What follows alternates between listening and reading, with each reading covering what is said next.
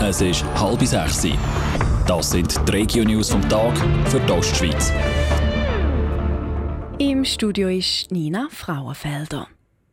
Die Spur vom geflüchteten Häftling aus der Strafanstalt Gmünden zu Ausserrhoden führt ins Ausland. Der 59-jährige Mann ist vor anderthalb Monaten nicht mehr aus seinem Hafturlaub zurückgekommen. Auch ein Aufruf von Mithilfe der Bevölkerung hat nicht den entscheidenden Hinweis gebracht, sagt der zuständige St. Galler Regierungsrat Freddy Fessler. Sie heben aber mittlerweile eine Spur ins Ausland. Im Moment sind wir am Schauen. Es gibt Hinweise darauf, dass er sich im Ausland aufhalten und wir sind jetzt dran, unsere Fahndungsmethoden anzupassen. Und ich bin zuversichtlich, dass wir den bald wieder einmal dann vielleicht im geschlossenen Vollzug platzieren der geflüchtete Häftling, der Peter Eberle, ist unter anderem wegen gewerbsmäßigem Betrug verurteilt worden. Bis zu seiner Flucht ist er im offenen Vollzug. Der Peter Eberle hat also am Tag normal geschafft und ist einfach am Abend ins Gefängnis.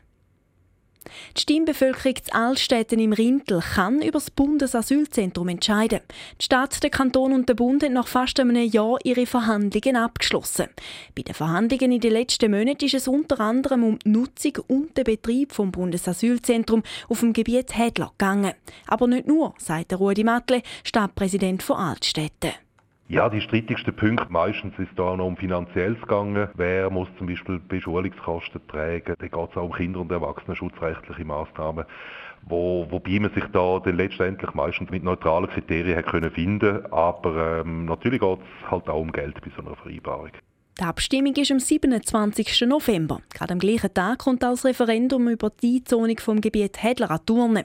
Diese Einzonung ist eine Bedingung, dass der Bundesgebiet kaufen kann. Der Gemeinderat von Gachnang hat zu der Petition zum Motocross-Rennen Stellung genommen.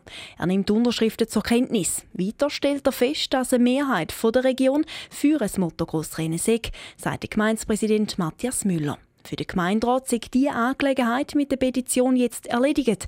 Er hat sich aber noch ein persönliches Statement erlaubt. Aus äh, ökologischer Sicht und auch vom, vom Landschaftsschutz her dann von den Zu- und Wegfahrten, von der ganzen Infrastruktur, das neue Gelände hier bei der Zuckerfabrik eigentlich bedeutend geeigneter wäre als das Gelände im Scholenholz für ein Motocross. Und für einen Grossanlass wie jetzt die äh, Weltmeisterschaftsläufe kommt Scholenholz sowieso nicht in Frage, weil das ist von der Infrastruktur gar nicht möglich, so etwas aufzubauen. Nach dem Motocross-Rennen Anfang August in Gachnang haben die Anwohner eine Petition gegen das Rennen lanciert. Aber auch Fans haben Unterschriften gesammelt. Die Entscheidung, wie es in Zukunft mit dem Motocross Gachnang weitergeht, liegt jetzt beim OK. Ein sechsjähriges Kind ist Zahmsach von einem Auto angefahren worden. Heute Nachmittag ist eine 33-jährige Autofahrerin rechts in die Arbrunner Strasse abgebogen und hat das Kind auf dem Fußgängerstreifen nicht gesehen, schreibt die Kantonspolizei Thurgau. Das Mädchen ist mit dem Krankenauto ins Spital gebracht worden. Radio Top. Dies Radio für die Ostschweiz.